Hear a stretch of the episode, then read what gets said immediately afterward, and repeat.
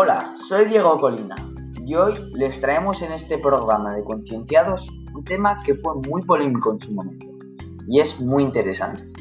Hoy vamos a hablar de la clonación, de qué trata, los límites morales que plantea y sus ventajas. La clonación se puede definir como el proceso por el cual se consiguen individuos idénticos. A través de la clonación somos capaces de obtener células o individuos con un genoma idéntico. Por lo tanto, los clones son organismos que tienen la misma dotación genética y son idénticos en todas sus características. El proceso de clonación es un proceso complicado que parte de un organismo desarrollado y busca hacer una copia exacta de este organismo.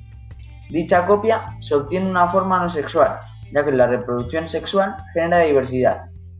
Se parte de células no reproductoras, que se suelen llamar somáticas o diferenciadas. Esto es posible porque todas las células del organismo en su núcleo contienen el ADN del organismo, ya que todas proceden de una célula inicial.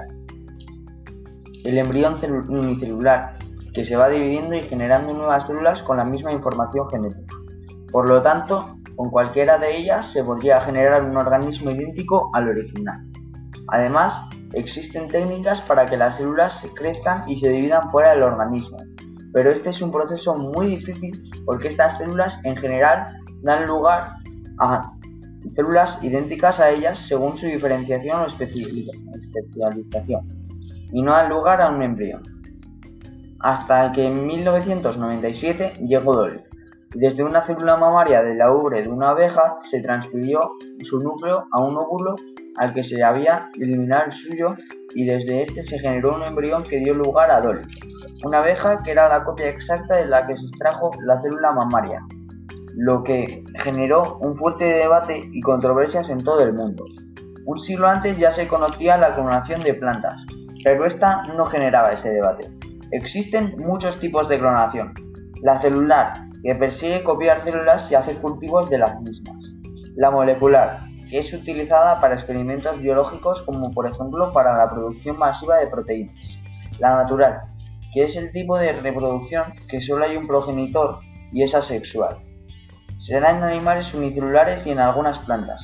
Esta clasificación incluye a los gemelos, en especial a los univitelinos o idénticos, que se producen cuando al principio del proceso embrionario el cigoto, en su primera división, da lugar a dos embriones idénticos. La terapéutica, cuyo objetivo es poder reproducir tejidos y órganos con fines médicos.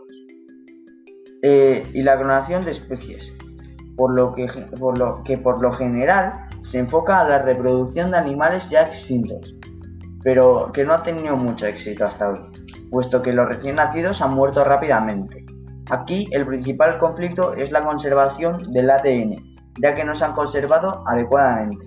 La reproductiva, cuyo fin es reproducir un ser humano igual a otro. El ejemplo más famoso de esto fue la oveja Dolly.